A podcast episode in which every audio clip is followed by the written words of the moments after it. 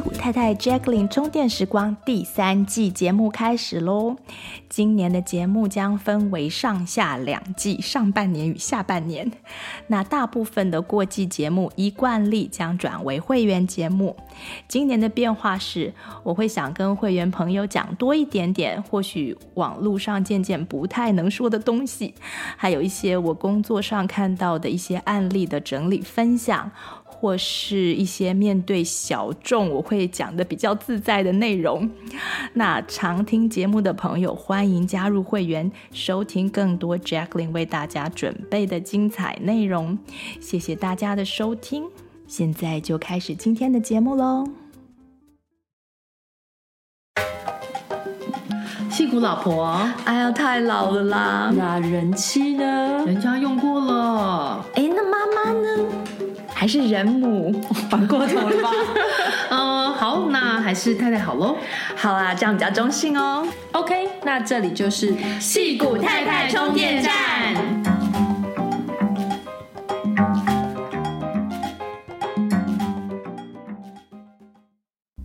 Hello，大家好，我是 Pauline，我是 Jacqueline。呃，这一集啊，我们要继续分享一些呃，COVID 早期治疗的讯息。那面对任何疾病，不管是不是流行病，早期的治疗都是非常非常重要的一环。那像是骨折，医生绝对不会跟你说，哎，先不要治疗哦，等个七天看看，受不了再进来医院。那 但是，对，那但但是关于早期治疗 COVID 的讯息，那。好像被大大的边缘化了，是很奇怪的事情。那我们今天就要来分享一些关于如何预防与早期治疗 COVID 的讯息。也就是说，呃，这是一个有许多解药的疾病，还有这个病发展的几个阶段，每个阶段都有不同的应对策略。那现在就请 Jacqueline 来跟大家来说一下她的研究。嗯，好，来分享一下。对，我想先讲一下后设。我们还是想说，面对事情发生的时候，哎，我们要什么样的心态，或者什么样的观察点？对，所以后设。嗯嗯，嗯。那我有发现说，所有的这些官方宣传的解决方案呢，都比较集中在如何围堵，嗯、就很少谈谈到说，哎，你在生活习惯上要怎么的预防。嗯、哦，也很少谈到说，万一得病有哪些早疗的方案。嗯哼，所以宣传是那样子的，mindset 是这样子的，呃，后设进来，那大家就会跟着那个呃官方的这个思维模式去走嘛。嗯、那我想要提醒大家一下，说，诶，其实有其他的呃思维模式，我们都知道，像是大禹治水的故事，对不对？嗯，从小都读过了。如果我们不想要洪水泛滥，是不可能是用围堵的。也不可能说希望你吃一个药丸进去，你的这个洪水就消失了。嗯，对，因为洪水在那边其实没有什么好或不好，它没有，呃，不是说 good or bad，对不对？不一定是好，也不一定是不好。那真正的解决方案可能会是你了解水性，然后做好疏洪，嗯，这也是人类和各种自然现象共存的原则。嗯，所以面对病毒的时候，我们思考的方向可能不是要呃怎么样完全的阻挡病毒进到身体，而是可能要做一些研究，知道怎么样让病毒出去，出去的快一点，怎么样啊、呃，或是怎么样呃呃有效的排毒。嗯，那就像是水对人是有有益的嘛，但是洪水就是可能会有灾害。那病毒说不定它也有它的效益，只是我们科学现在根本没有去问这个问题，所以你当然也就还蛮有趣的思考角度哎。因为我我相信大部分人是没有想过的，所以你就不知道它的效用在哪里嘛，所以有点像我们不知道蚊子到底是干嘛用的嘛，我们就只是想把我们就只是想把它都是消灭掉而已啦，对、嗯、对，所以这是一个后设啦，所以毕竟世界上的病毒、毒素、细菌是无所不在的，我们其实是挡也挡不完的、嗯。那应对的方法可能不是要用什么极端恐怖的，不是极端的那种防护啊，或是呃把自己包起来啊，然后或是一些长期的、嗯、呃。呃，封城、封封国啊，这样子的一些隔离措施，而是说我们可以思考，我们美妙的身体为什么会在这么多的这个病毒、细菌、毒素的这个环境中，绝大多数的人在绝大多数的时间中是不生病的。嗯，我们为什么没生病？嗯，那是不是对？因为你要去研究才知道为什么你的身体那么厉害嘛。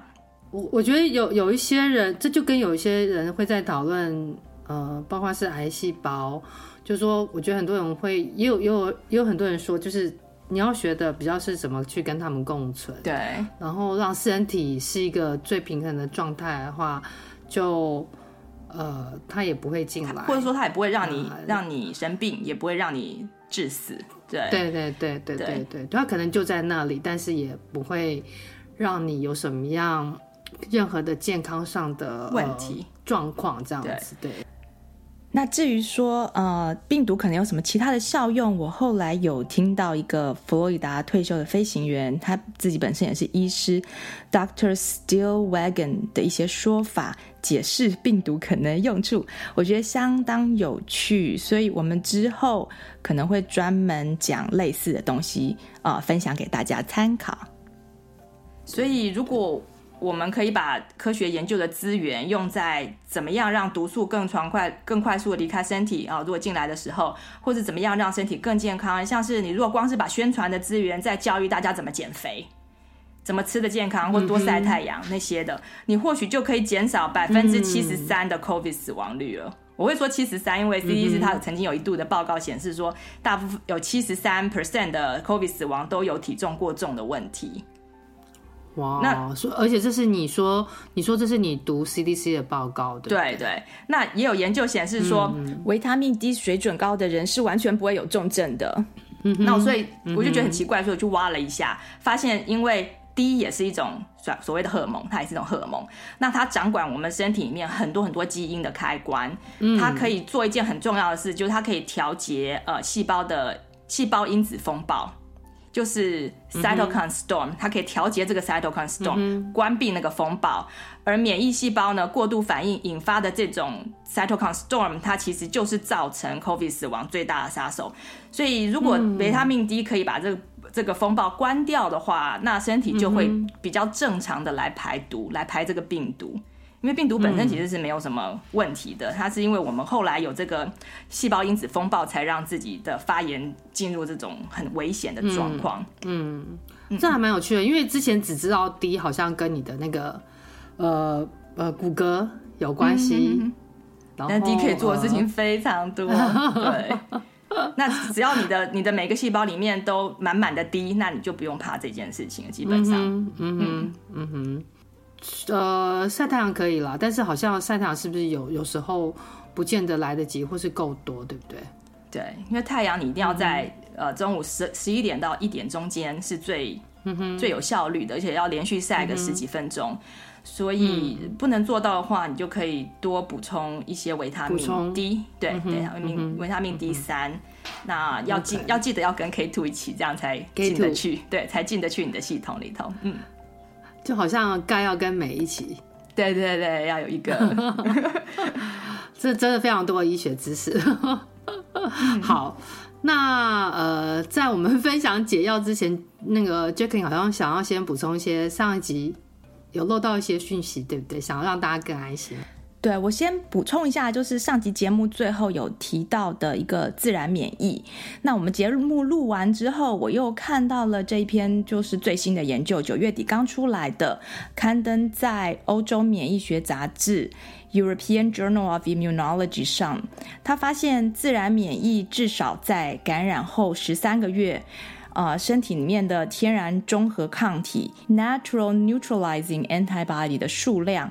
还是很充足，比起打预防针只有四到六个月这样子的效果，啊，十三个月的效果算是好很多，而且十三个月是至少，因为他们的研究还没有那么长。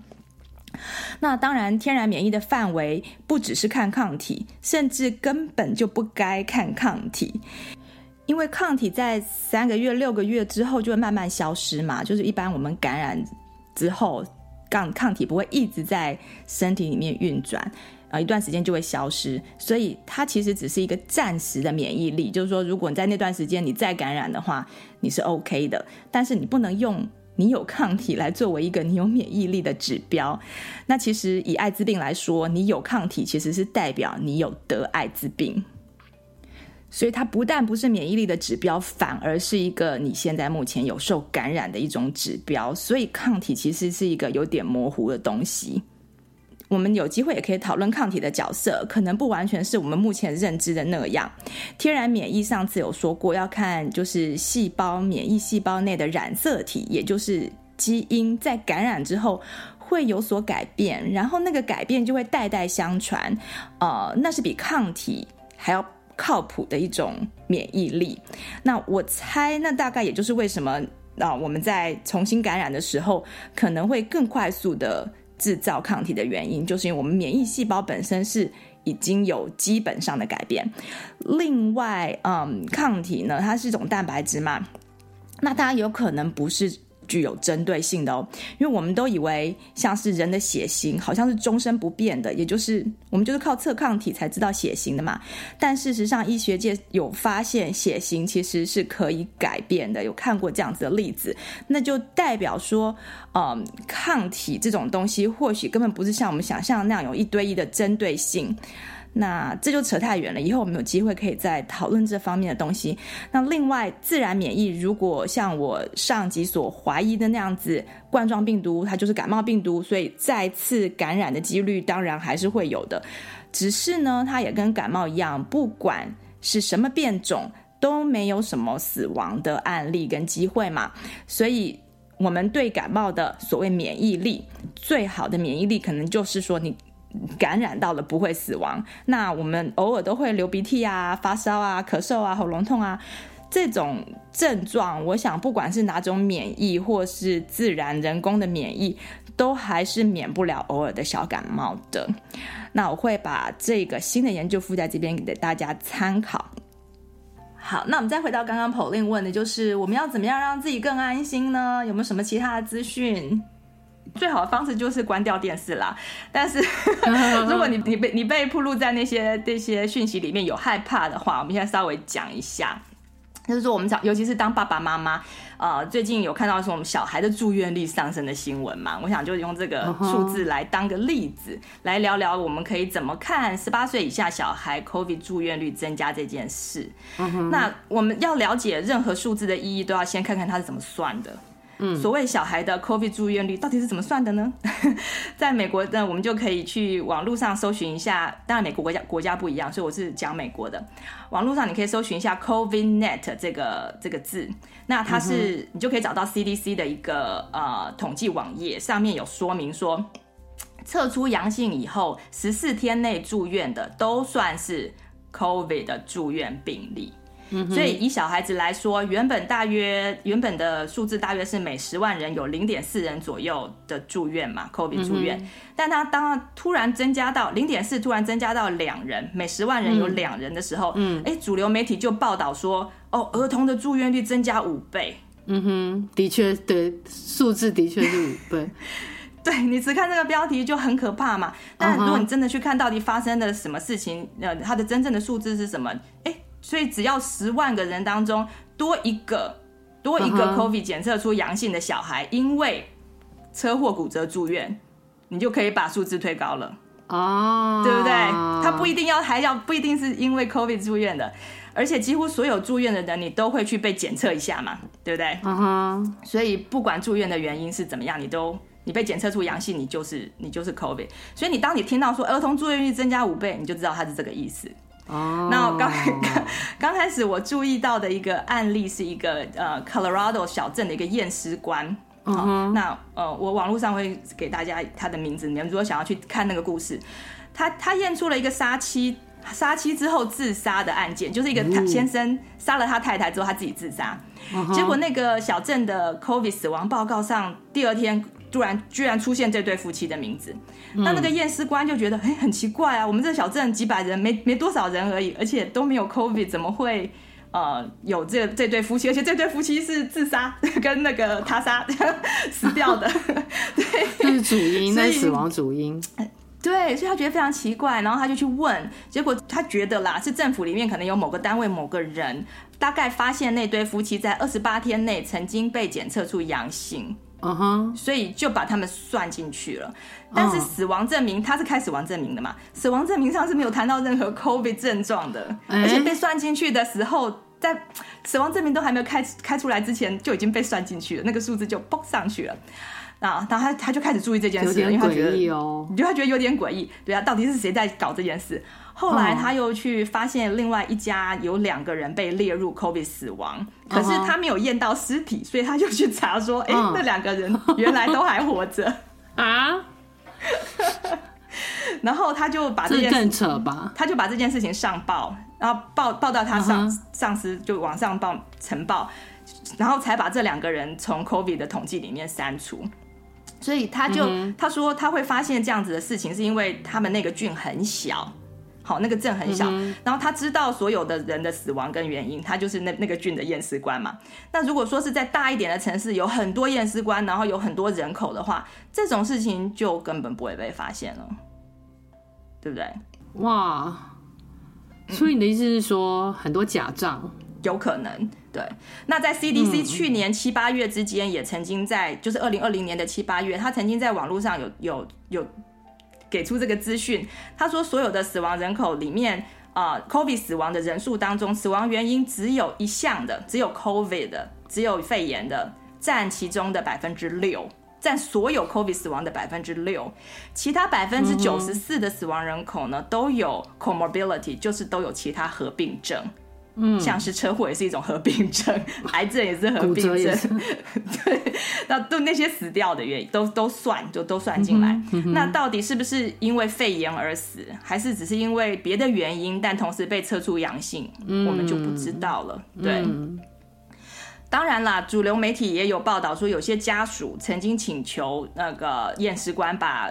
把他们把死者的那个 COVID 从死亡原因中删除。嗯。那因为有这样的事件，所以家属有这样的请求，而且也是由于死者并非死于啊、呃、COVID，但是主流媒体就会说，就会报道说啊，COVID 的死亡数字应该更高啊，因为有些家家属会要求呃死亡原因中不要不要放上 COVID，但事实上你真的去看到底发生什么事。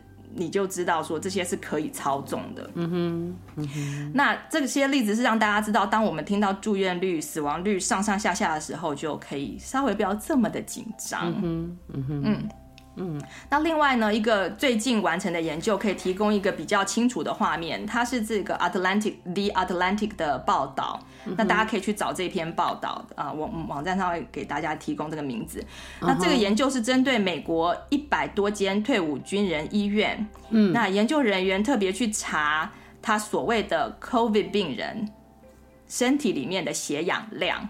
嗯，前阵子我台湾朋友都在买血氧机，对他们去他们去研究的，包括差不多五万人这么大的一一一个研究，uh-huh. 那发现血氧量在百分之九十四以上的人，居然多达这五万人中间的将近一半，就是百分之四十五。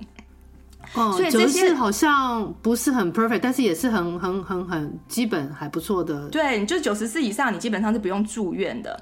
嗯、那这些人基本上就是可能就不是 COVID 重症住院，嗯，嗯他们也可能没有任何的 COVID 症状，也、嗯、也甚至是因为完全是其他原因住院的都有可能。像是很多人就是车祸，比如车祸死亡解剖发现他是癌症末期，那你死亡原因到底是要写哪一个？你要写是车祸呢，还是要写是癌症末期呢？对不对？嗯、所以这像所以这种合并症就是这个这个就是可以操作。那研究有表示说，这个研究有表示说，真正的 COVID 重症的病人血氧量应该要再更低，所以他们才会用九十四百分之九十四来当一个 cut off。嗯、那这些病人如果有着还算正常的血氧量，就代表他们住院是不一定是因为 COVID 的原因。所以以这个研究来推算的话，可以把 COVID 住院数字大概稍微减少个百分之四十五来看，可能会比较接近真正的数字。真正因为 COVID 然后必须要住院，住院。对对对就是血氧真的有掉下来，然后必须要住院。嗯。那上集我们有说说过那个 PCR 测试的那个伪阳性率嘛？嗯、那它是根据 CT 的数值，嗯，可能高达它可以高达百分之九十七的伪阳性，甚至可以百分之百。因为如果一个阳性的样本，所谓阳性的样本，它的 CT 值高达百分之四十五的话，代表它，嗯、譬如说它它这个整个样本里面有一颗。有一颗 DNA，、嗯、但是它被复制了三十五兆，OK，、嗯、所以那一颗 DNA 被复制了三十五兆，那我们才看到这个 DNA。嗯、可是，一颗被复制成三十五兆的时候，不看到也难。它是三十五，它是三十五兆颗耶，它代表说它本来只有一颗。嗯哼。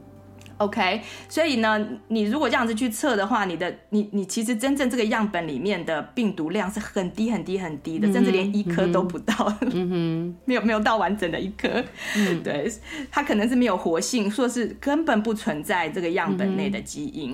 嗯。因为我有去读一些东西，他说你复制的这个过程，在这个 PCR 复制的过程呢，你要加入一些基因的原料，不然你怎么有办法复制一颗复制成三十五颗嘛？你一定要有原料给它，对不对？那中间要原料要加进来，然后还要加热，还有很多其他的手续，所以在这个手续过程之中，你可能就会制造出新的基因了。嗯嗯 嗯，而去年一整年的阳性标准，美国都是在 CT 四十到四十五左右。嗯，那台湾是 CT 是三十五，我记得是听到三十五，也就是说你要复制三百亿颗，嗯，一颗要复制成三百亿次，它它它才它才变成啊阴性。OK，、嗯、如果我已经复制了三百亿都还没找到任何的病毒的话，我就嗯我就好啦，让你是阴性。嗯、那今年一月底底的时候，WHO 建议将呃决定阳性 CT 值调降到从三十四十几三十几调到二十八，二十八，但是二十八也有上亿次了，嗯、也有好几亿。嗯哼，然后每一个国家还不一定跟进。嗯，对啊，所以大家可以稍微了解一下说，说如果你被测到二十八才测出阳性，就代表你身上的病毒量其实非常非常非常少，嗯，少到几乎零了啦，嗯，所以几乎是应该是不会有什么症状，所以我们才会有所谓的这种无症状者的阳性。那这些讯息有症状的通常是到多少啊？会被测？大概差不多十二以下，十二以下就会被测出来。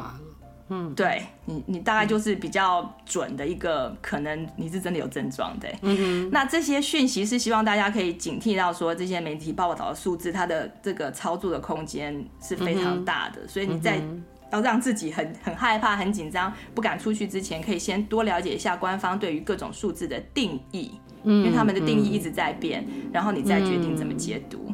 嗯，对对对，我觉得就是怎么解读，真的就是每个人的想法。但是真的定义怎么定义，可以好好了解一下。我觉得这是还蛮有趣的。对对。然后 Jackie 对疫苗的算法好像也有研究，对不对？好像也是有一点，就是对对对，有点超，有点空间这样。对，在美国的话，你打完两剂。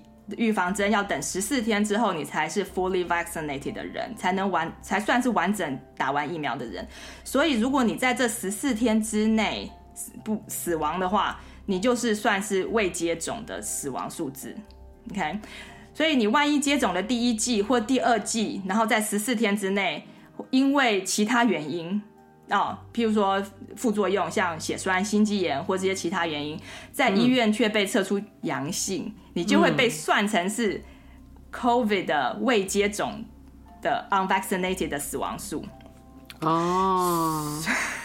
对，在美国是这样算的，嗯、所以当当我们看到没有接种的 COVID 死亡数上升的时候，也可以思考一下，说你背后的意义可能有哪些？嗯，不一定是官方宣传的，他们宣传是这个是 pandemic of unvaccinated，好像是都是、嗯、都是没有打针的人在死这样子。嗯，但这一点这一点是美国是这样，在在英国的研究当中就比较没有这个问题。英国的统计，他要把它分，他分得很清楚，他分成未接种，哦、分成第一剂后二十一天内。第二季后超过二十一天，还有第二季后十四天之类不同的统计方式。那他把把它算在不同类别啦，嗯啊、呃，所以当中你就可以看得出来，没有接种的罹患人数啊、呃，虽然是比接种两季后的高一些，嗯，可是呢，死亡率却是接种两季后的三分之一。哎。这边我说错了，不是死亡率，是死亡人数。大家可以在这个报告上面的第十九页看到，就是今年的二月一号到九月十二号的数字。那以呃英国来说的话，你接种了两剂之后十四天，也就是完整接种的人的得病之后的死亡人数是一千六百一十三人，那未接种的人是七百二十二人。那接种一剂啊，什么什么那些就比较少了。大家如果有兴趣，可以上去看看。对，所以你要真的去看死亡才是才准嘛。嗯、我们是怕死啊，不是怕 不是怕得病。那总之呢，嗯，总之这个疫情教我们面对任何数字，我们可能要先呃研究一下背后的意义，然后再决定你要怎么样去做情绪反应啊。因为情绪反应是我们健康的一个、嗯、一个呃。指指指南吗？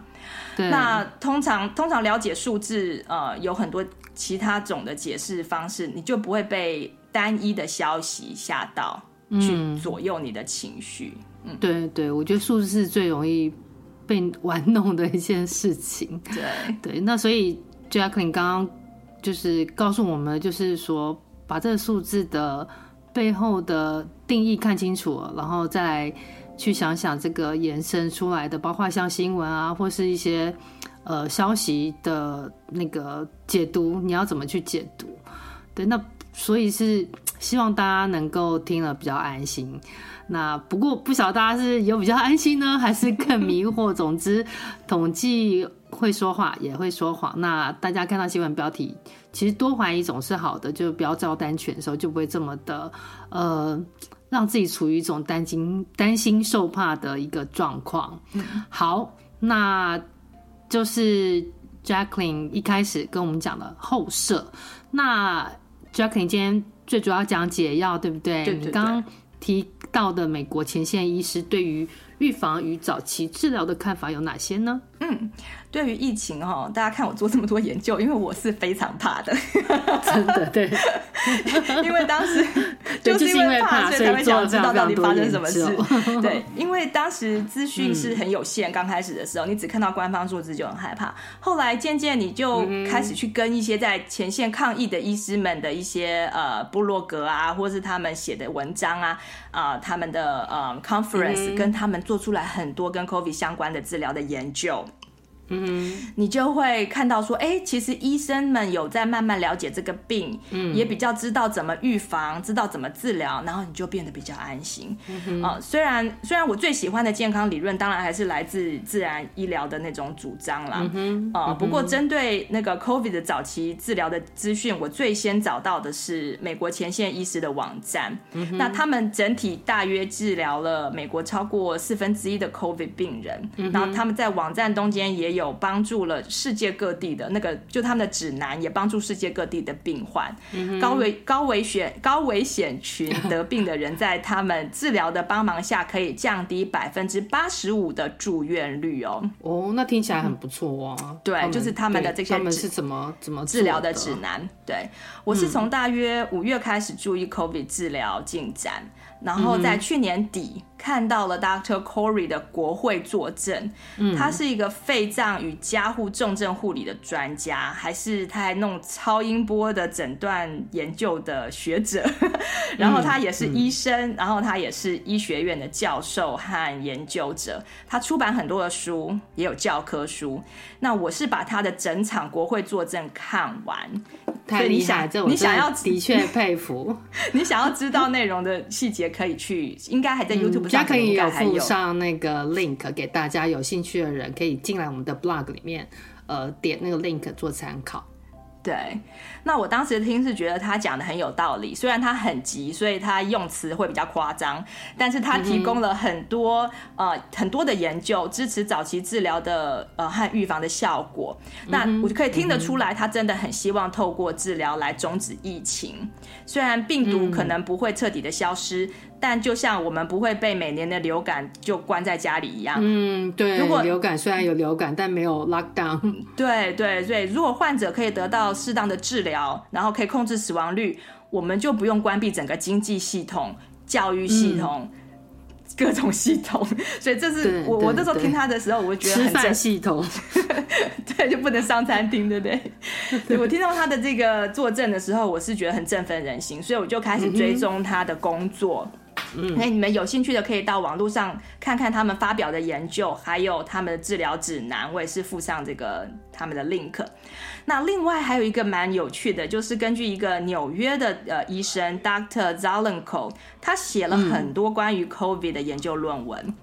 嗯，他说，呃，最主要的目标就是在感染的初期呢，能够让心。就是一个金字旁的锌、嗯、，zinc，可以快速的进到细胞里面。锌、嗯、是一种维他命啦，嗯、可以把它想成一种维他命。对，嗯。然后呢，它的作用呢是它可以阻挡病毒，让病毒复制的一种酵素。嗯、所以它其实不是去，嗯、它是算是一种间接、间接抗抗病毒的药物，呃的的元素。哦，它不是直接去打病毒，嗯、它是能够呃有呃透过阻挡一个酵素的呃。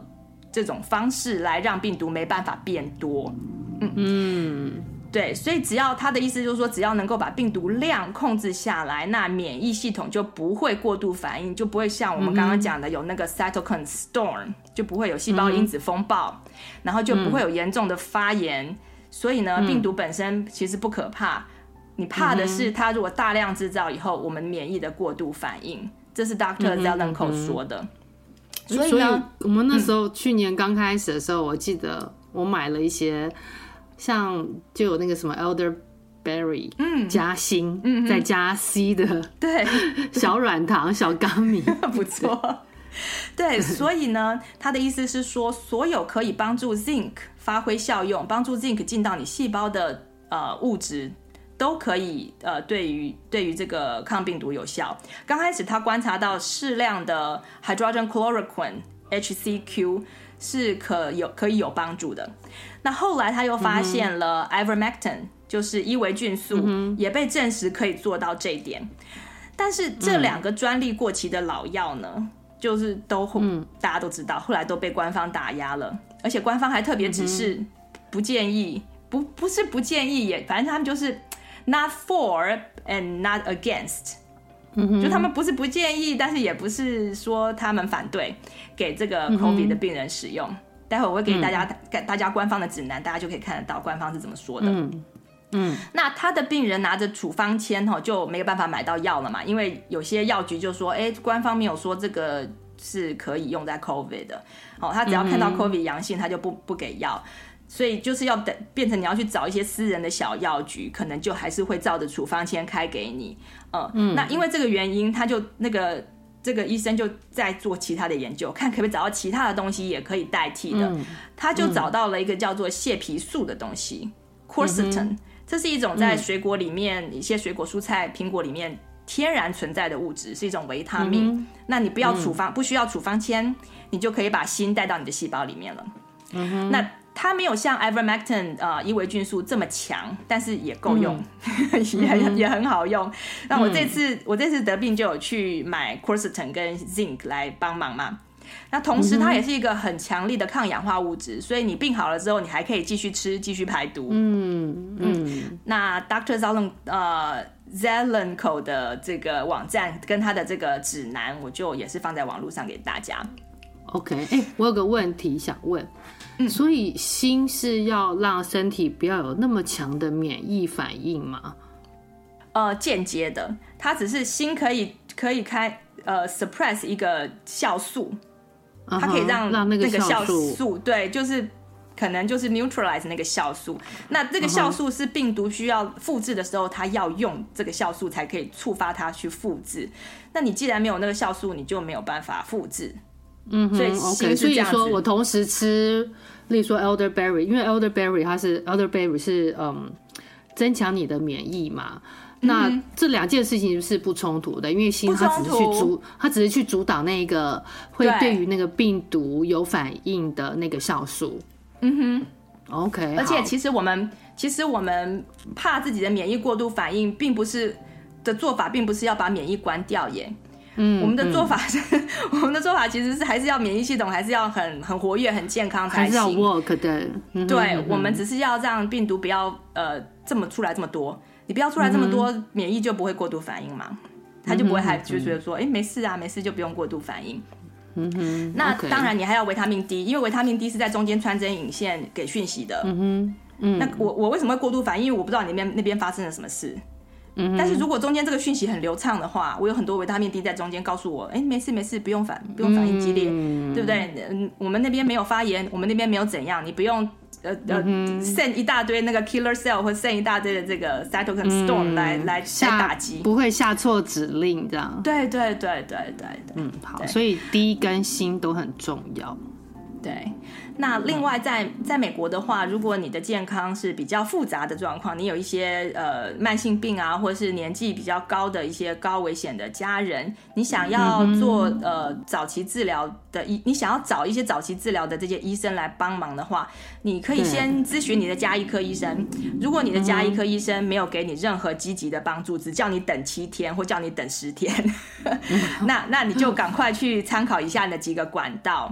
那我在网络上面有有付给大家，我现在就不一一说明了。就是它有嗯、呃，对，大家可以自己去。这边有四个 link，对对对对对对，然后有很多的愿意治疗 COVID 病人的医师名单，你你就可以、嗯、呃上网去看。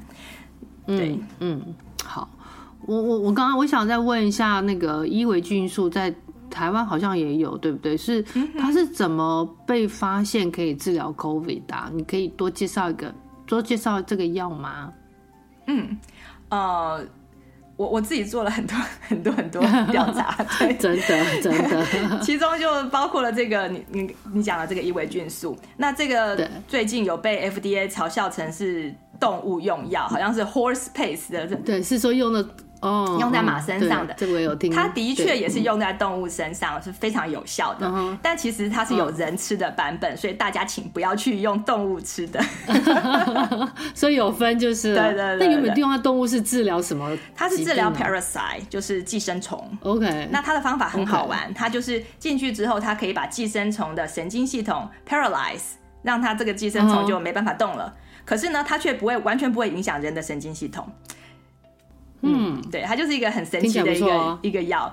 那首先大家要知道说，这个药是 FDA 核准的药，而且已经核准很久了。嗯、它有非常多的临床的核准在人身上吗？对对对对，在人身上，Okay. 已经已经核准了四五十年了。那它有很多临床的安全研究背书。嗯、那它其实、嗯、其实比阿司匹林还要还要安全啦。嗯嗯哼，所以这是核准的药，并不是不核准的。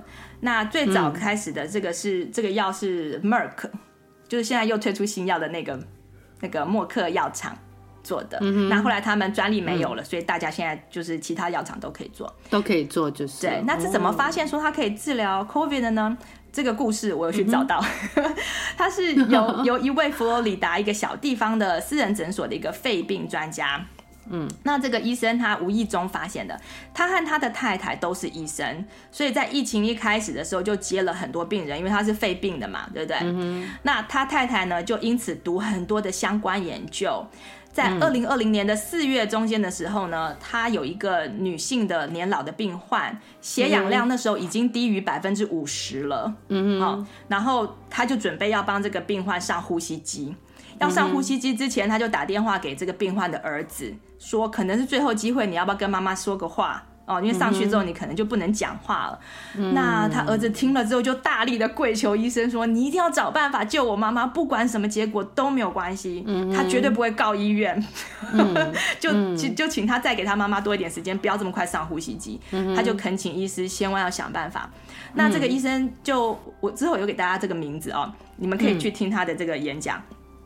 他就想到他太太曾经读到一篇呃动物细胞实验的一篇小小的论文，嗯、那这个实验里面呢，有观察到伊维菌素在实验室的这个 petri dish 这个叫什么？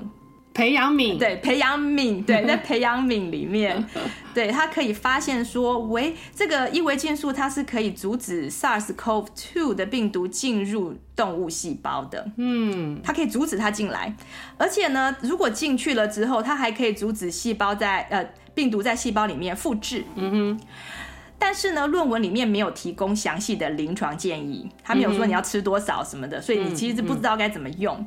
所以这个医生知道这个论文，他就把事情告诉他儿子。嗯、那儿子就马上同意说：“好，你就依据你的开你的判断开药就好了。嗯、你你既然有呃这个，反正本来就是人吃的嘛，然后呃本来就是安全的药。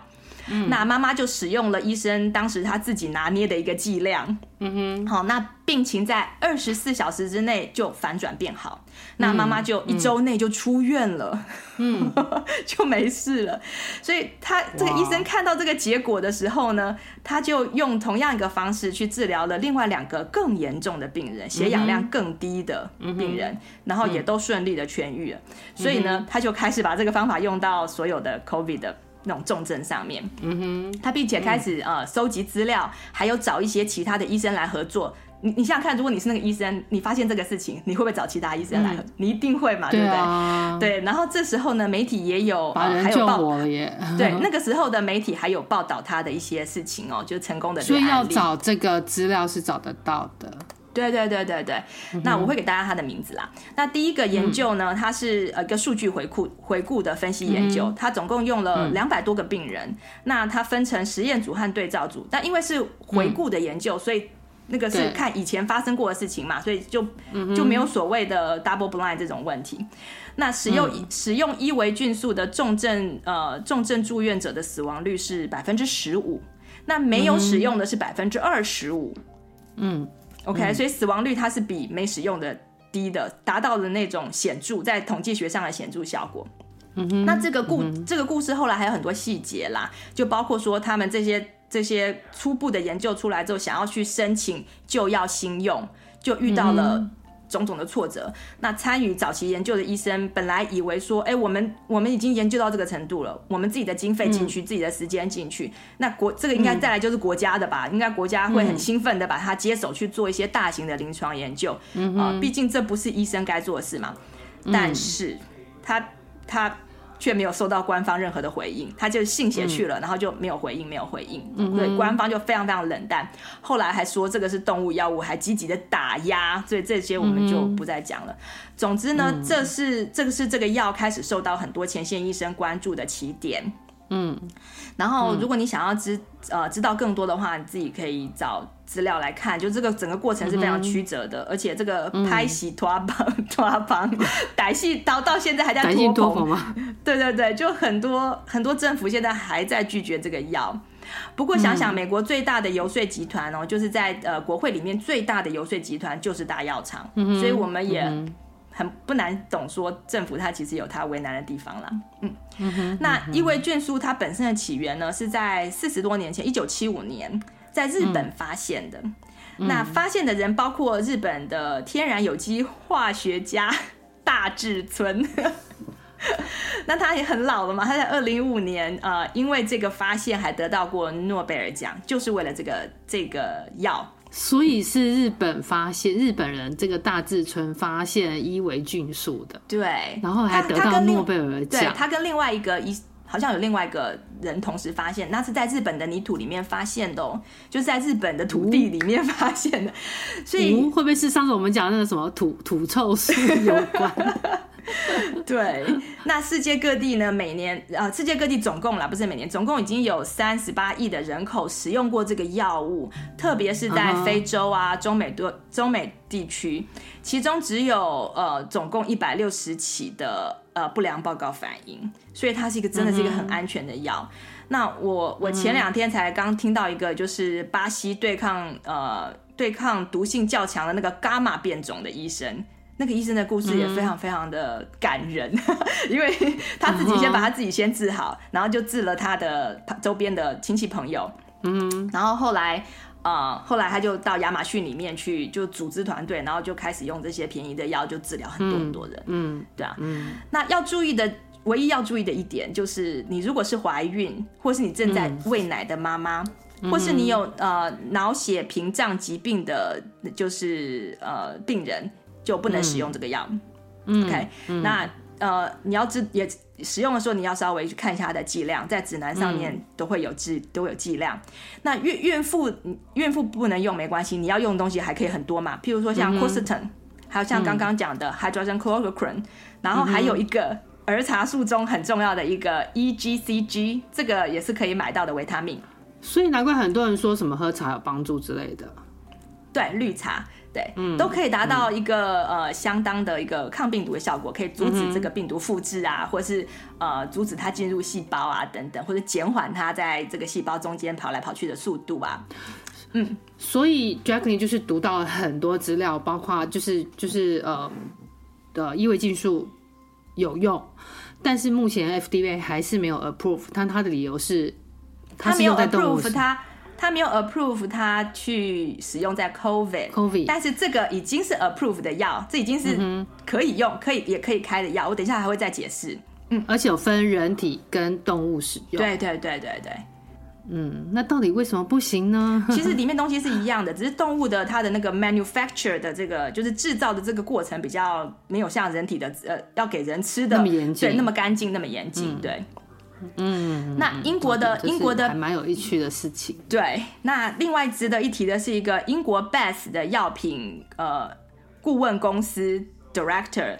是一个医生，应该不是医生，是博士 Doctor Tess Lawrie。嗯、哦，他们的公司呢、是专门分析药品研究的大数据，也就是 W H，、嗯、他们也是 WHO 的嗯医疗数据分析的承包公司之一。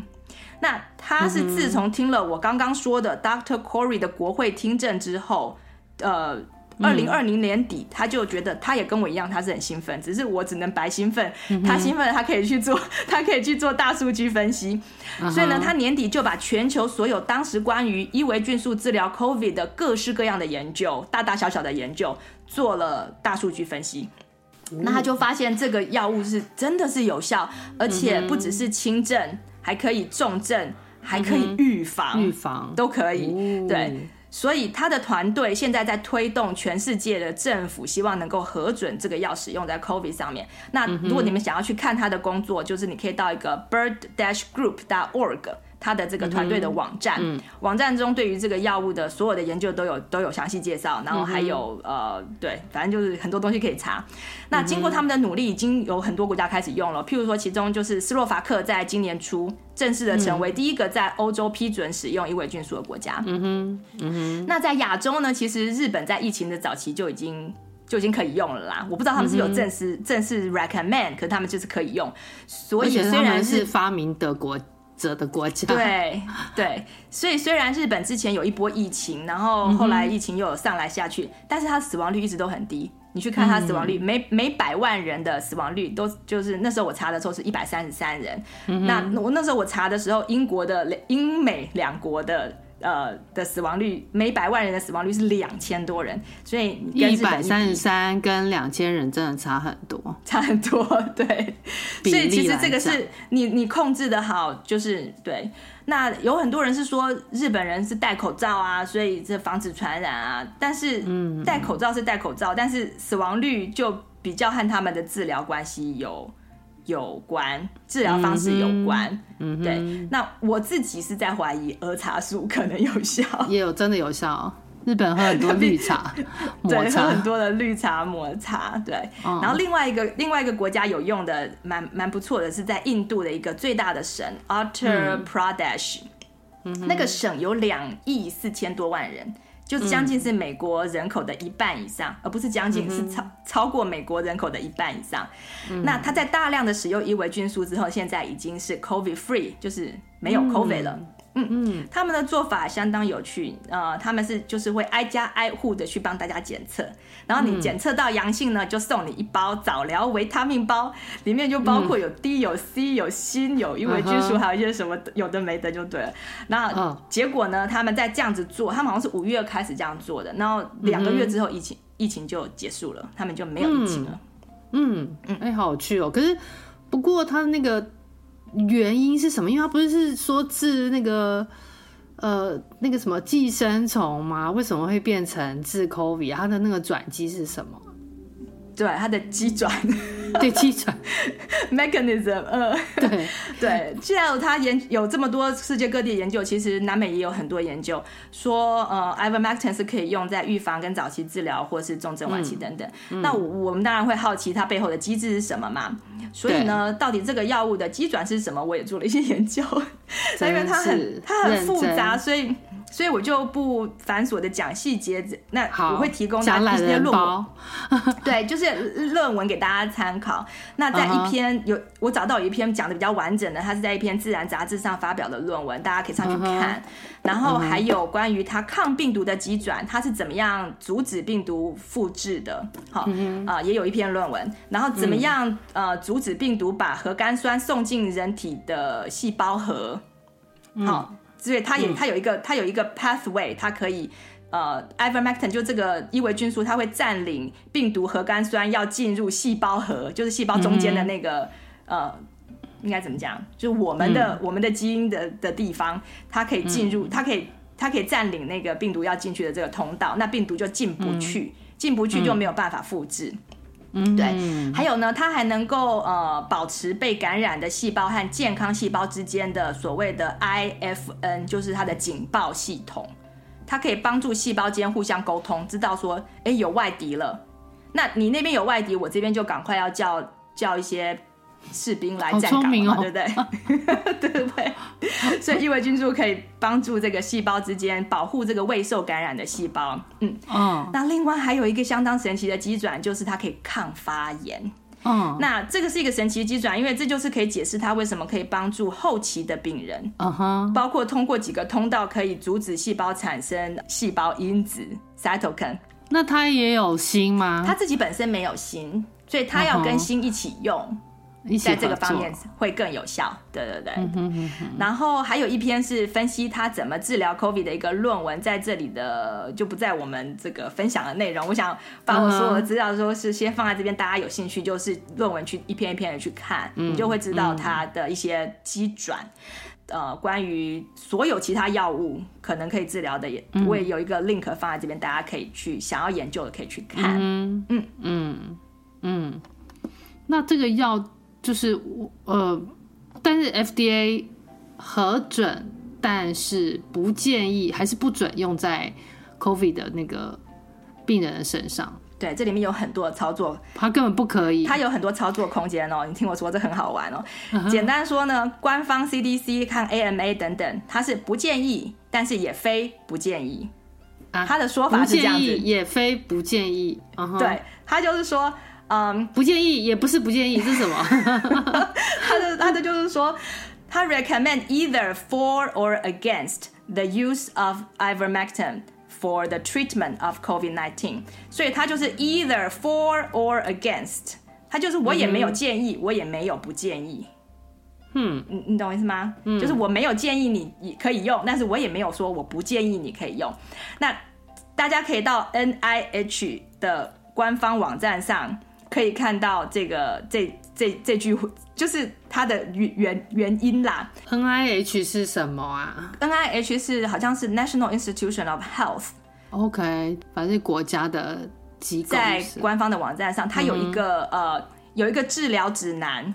对，有一个治疗指南，就是 COVID-19 treatment 的 guideline。嗯、那这个治疗指南里面呢，有提到很多的药、嗯、，Ivermectin 也是它其中提到的药。它里面还有讲它的研究，还有讲说他们现在正在进行大型的研究。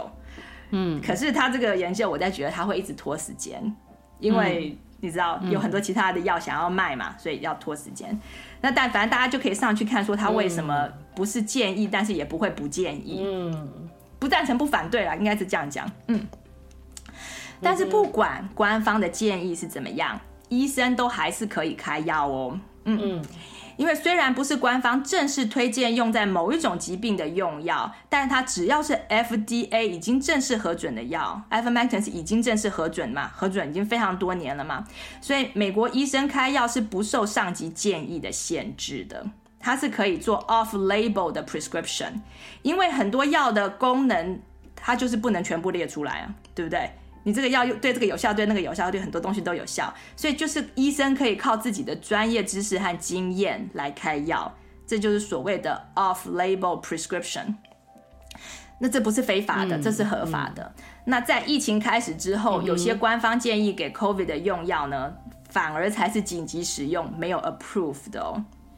嗯，当时是还没有经过完全的安全测试的。像现在官方就是在推的那个 Remdesivir，其实就是其中一种他们是有紧急使用，但是并没有完全全面的安全测试。嗯，那在美国的话，嗯、不像当年的伊维菌素，对，是是那样子的测试的一个呃 process，对对对对对对。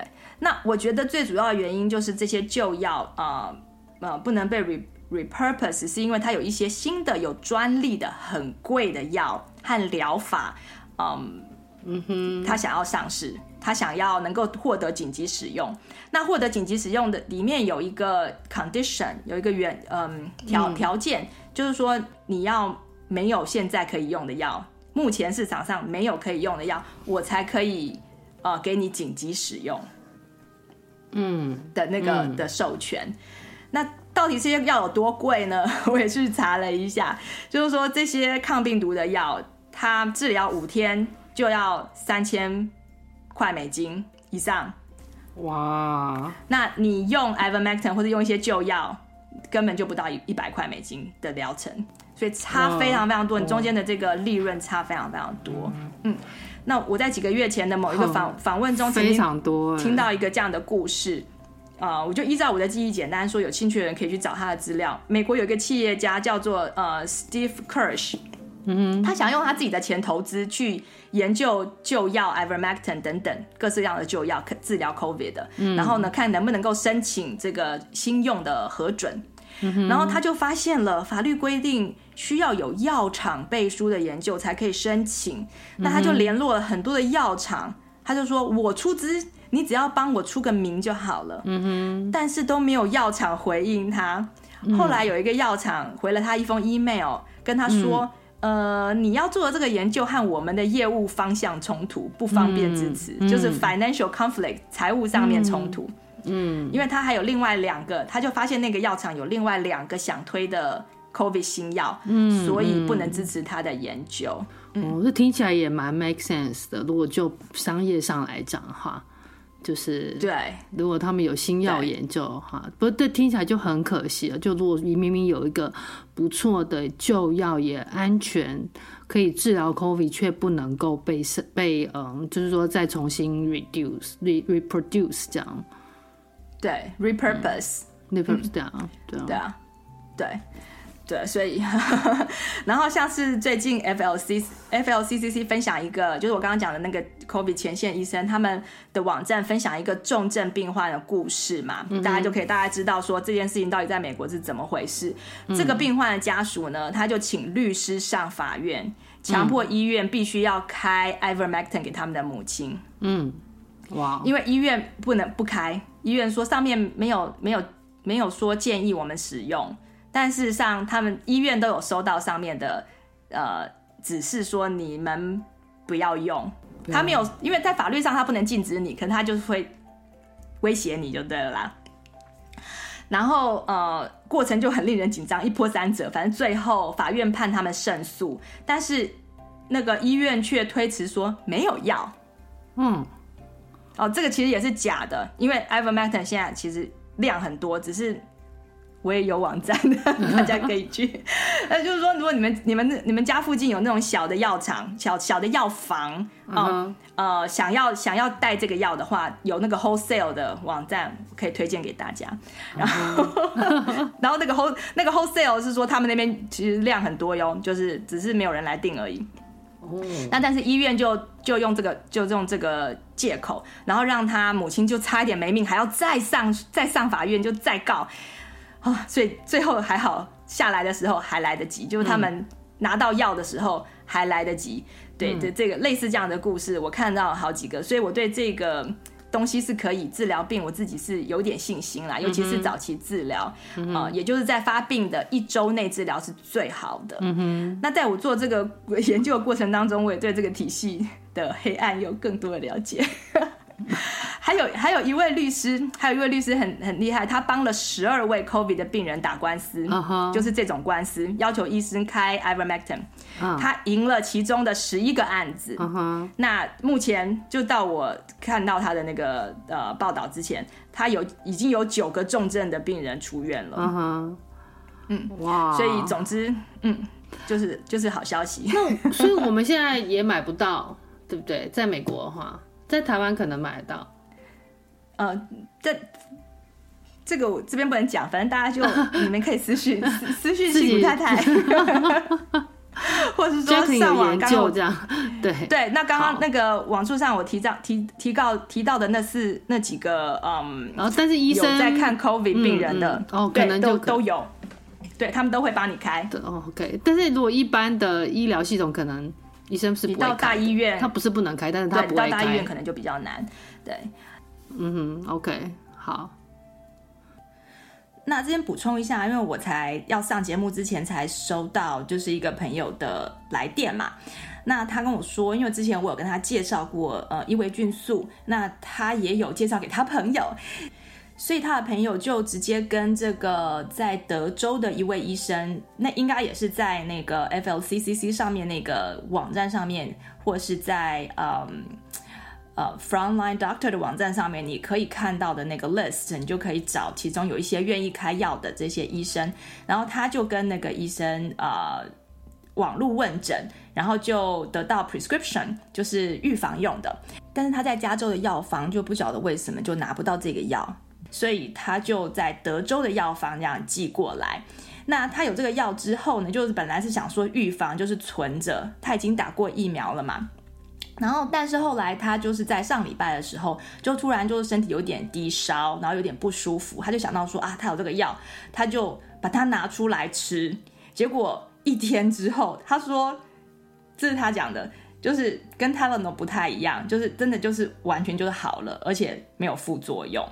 所以他没有去测他是不是有 COVID 啦，但是他就在想说，哇，那这个不只是可能不只是 COVID 有用，可能就是一般的感冒也是，因为毕竟都是冠状病毒嘛，或是滤过性病毒，或是反正就是病毒嘛，所以它对其他病毒有效，那就是对这个感冒也会有效，对流感可能也会有效。那 anyway，这就是一个 anecdotal 的一个例子，给大家参考一下，这样子。然后更好的消息是说，你即使不用处方签，还是有其他维他命，像是 quercetin 儿茶素这些是可以、嗯、是可以帮助新进去的。它可以在你发病的、嗯、呃初期就控制你的病情。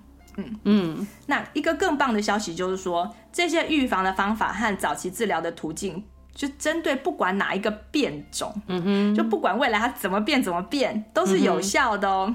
甚至连一般的流感或是感冒也都是有效的，因为它的 pathway 是所有的病毒都是一样的回路嘛。嗯哼，所以大家对这个疾病呢，就真的是小心谨慎，不用把它当成是绝症。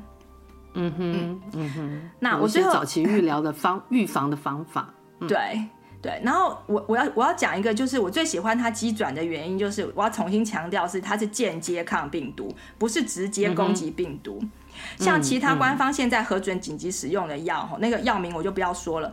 那很多是直接抗病毒，它直接抗病毒是什么意思呢？就是它是假装自己是病毒复制的时候所需要的某一个原料。那、嗯、那病毒就用它来复制之后就 fall apart 嘛，对不对？然后就死掉了。嗯，嗯所以它那这是它其中一种机转。另外一种抗病毒药呢，它是能够改变病毒的基因，让病毒复制出错误的个体，所以就、嗯、就是没有办法病复制出原本那个病毒。那这种直接攻击病毒的这个机转呢，在身体里面有活病毒的时候当然是很好。嗯哼。但是如果你的你的身体里面没有病毒，嗯。哦，那你还吃这个药？譬如说你得病已经得了超过十天以上了，嗯，你身体里面已经没有病毒了，嗯哼，可是你还有症状，嗯，对不对？然后你就去吃了这个药，嗯，这个药物就会攻击人体的细胞，啥嘛？你是说去攻击无辜的细胞就是了，就会让细胞里面的基因出问题，有些是会造成肾脏衰竭，这些案例我都是有看过啊，这些都都是已经有就是被记录的。状况对，对，而且之前这个药用在 Ebola 的研究上面的时候，就会造成肾衰竭。所以，因为你你组织误用药物里面的物质来，你自己身体的组织，你误用了药物里面的物质来建造你的细胞，不是就造成了你就嗯哼，就是建造出很多没有办法运作的细胞嘛？那如果你想想看，你一个器官里面有大量的细胞是没办法运作的，那你器官不是就会衰竭吗？嗯，对啊。所以有很多 COVID 重症早期的时候死于肾衰竭。呃，引起的那种肺积水，嗯，那时候主流媒体我记得还有听过说，哦，这个病毒好恐怖，居然会攻击性肾脏，嗯，嗯，因为通常这种呃呼吸道的病毒是不会去攻击到肾脏的嘛，所以这可能是其中一个原因，所以大家可以自己去研究一下，然后想一想。嗯，所以你是间接抗病毒，对，间接抗病毒的药其实是会比较安全的。OK，好，那谢谢 Jacqueline 这么认真的研究。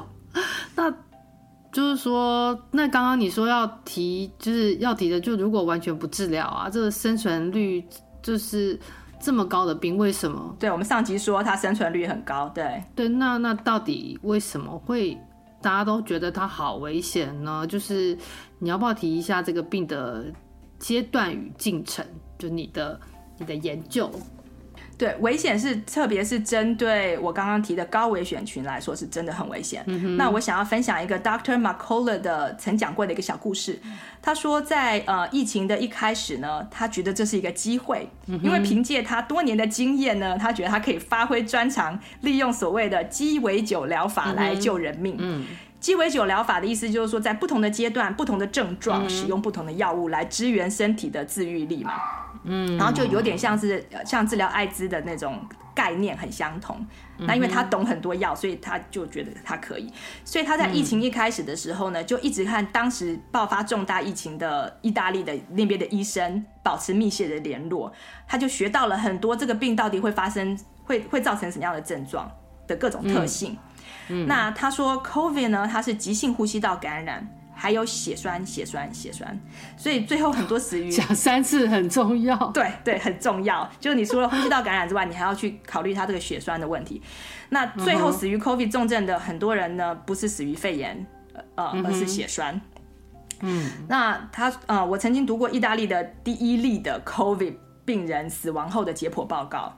那我看到它上面确实是说，肺部里面有大大小小的血栓，各式各样的血栓，啊、嗯呃，反而没有一般的那种肺炎死亡的典型特征。请不要问我它的典型特征是什么，嗯、因为这个是报告上这样写的，所以我也不懂。OK，嗯，那 Dr. McCullough 他说，COVID 有三个阶段，第一个阶段呢是大概一周左右的病毒复制期，也就是早期治疗的关键。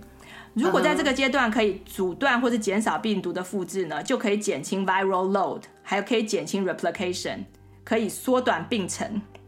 嗯嗯。那在这个阶段有一个很好用的疗法，叫做单克隆抗体疗法。啥嘛？Mono monoclonal antibody therapy。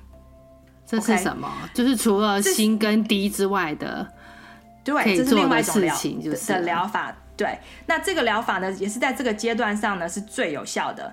那以上的连接，我给你一个连接，有说明是哪些人适用，然后已经有多种的单克隆的抗体疗法是被核准的，使用在 COVID 病人身上，这官方是有有推荐有核准的。那虽然我们我们是没有需要了，但是如果你是重症的高风险群，或不是重症啦，就是说你是。你可能会得重症的高风险群，嗯啊、呃，医生可能会建议你在还没有住院之前就要使用。所以这是已经，例如说你有被测出病毒，被感染了，很初期十天之内，对对对，你有被测出病毒，或是说你周边的你周边的人有测出，你还没有测，但是你周边的人已经有有人测出呃。阳性的时候，哦、就你是高风险，高风险你就可以去用。那我听它是一个药吗？还是它是？对，它也是一个药。我们的总统，去年的总统 就是使用这个药好了嘛？他就是做这种疗法。哦、嗯那现在已经比较普遍的使用在呃很多州里面。那听一个德州的医生说，有很多病人在三十分钟的抗体疗法之后就能好好呼吸了。嗯，所以，所以他很高兴，现在德州有这种抗，有好几个抗体疗法的这个中心。那，嗯，呃，佛罗里达也有。那佛罗里达他们很早就已经就把它引进来，然后就让很多人使用。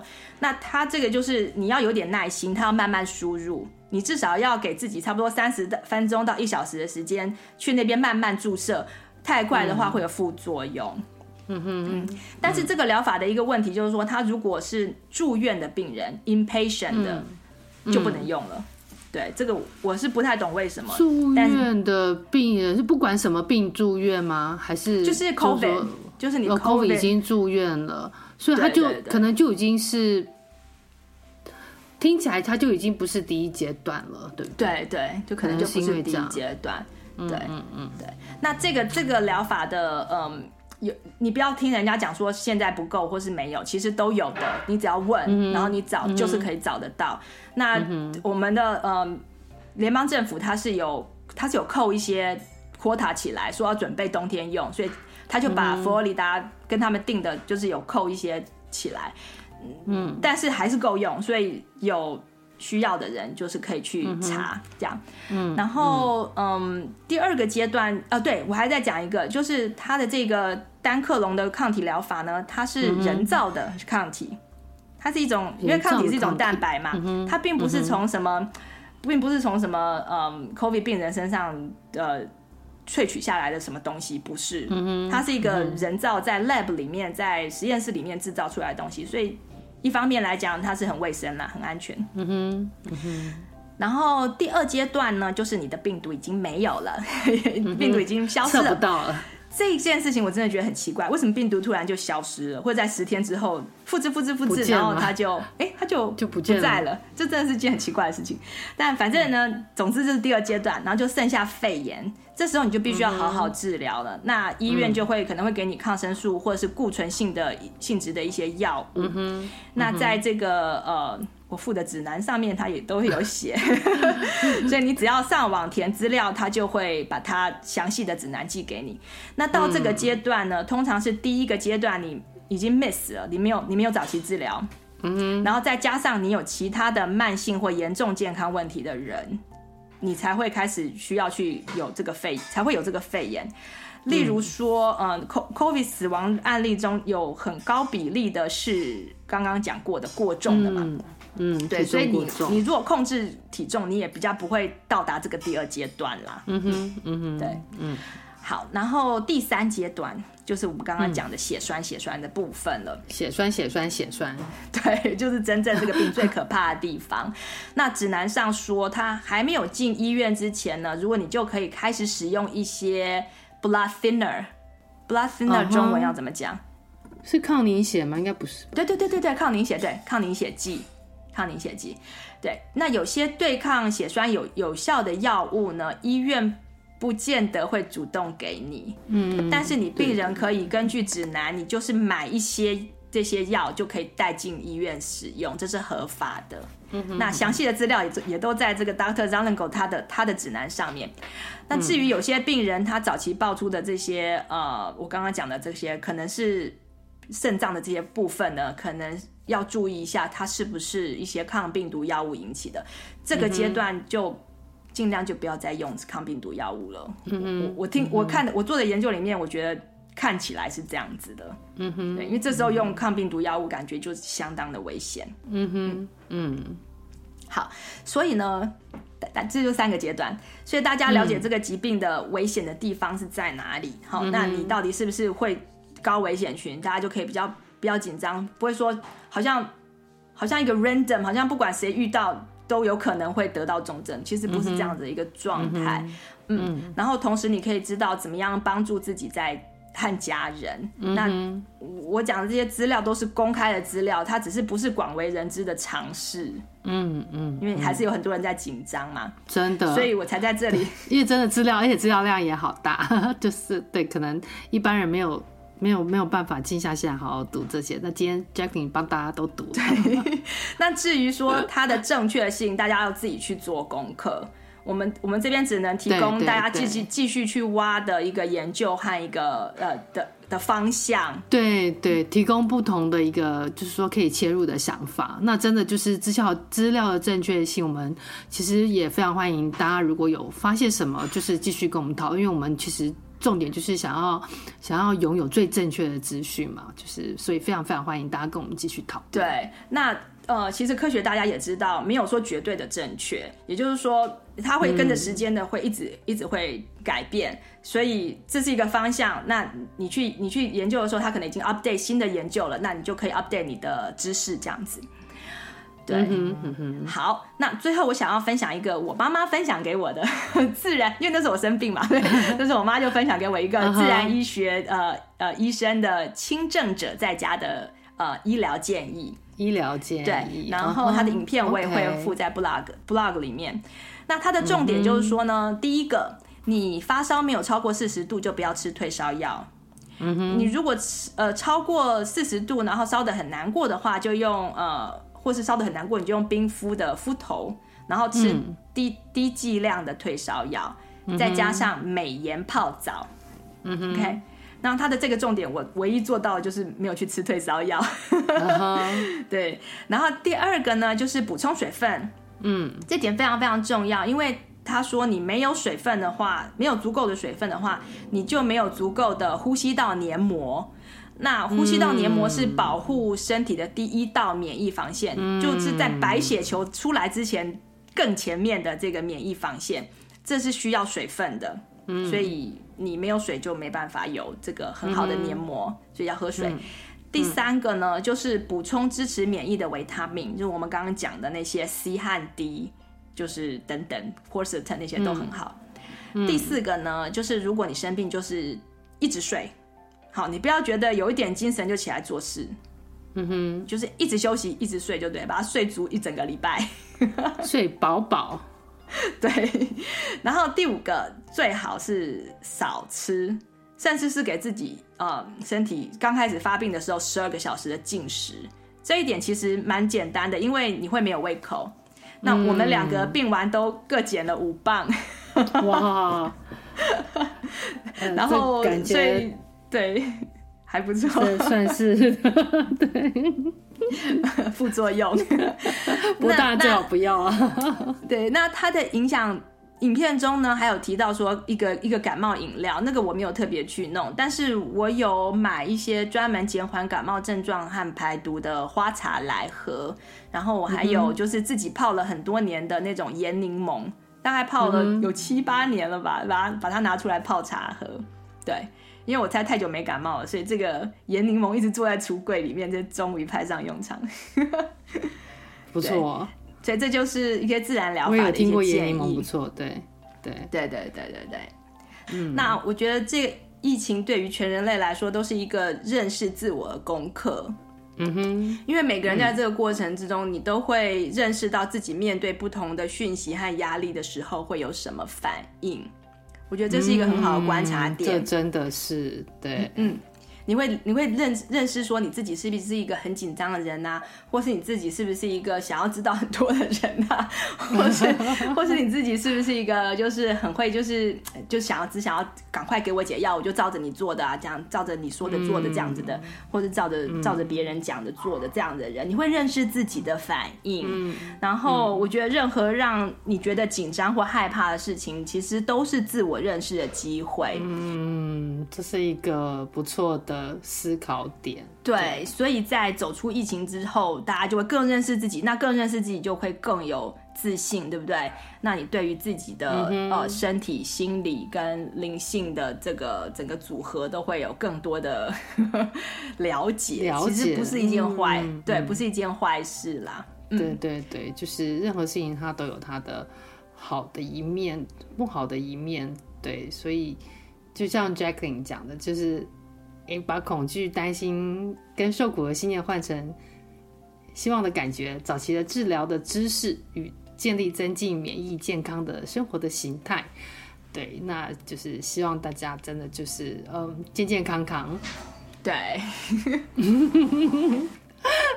然后就祝大家健康，嗯、然后祝大家安心。哦、对，真的真的，快快乐乐的走出走出疫情。嗯、对对对，谢谢 Jacqueline，谢谢收听，这么认真的做了很多功课，谢也谢谢大家的收听。对，嗯，那我们下次见喽，下次见，嗯、拜拜拜拜。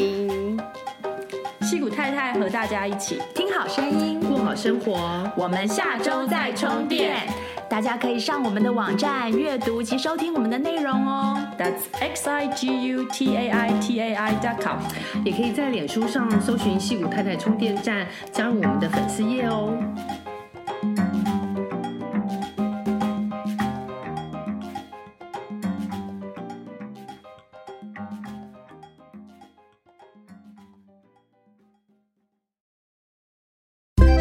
你喜欢今天的节目内容吗？欢迎推荐西谷太太 Jacqueline 充电时光的 Podcast 给你身边的亲戚朋友们。在你收听的播客平台给我们订阅、评分、点赞、留言和加油。有特别想听的主题，欢迎写信给我们，作为未来节目制作的参考方向。再次谢谢你的收听、分享和支持，我们下次再见，拜拜。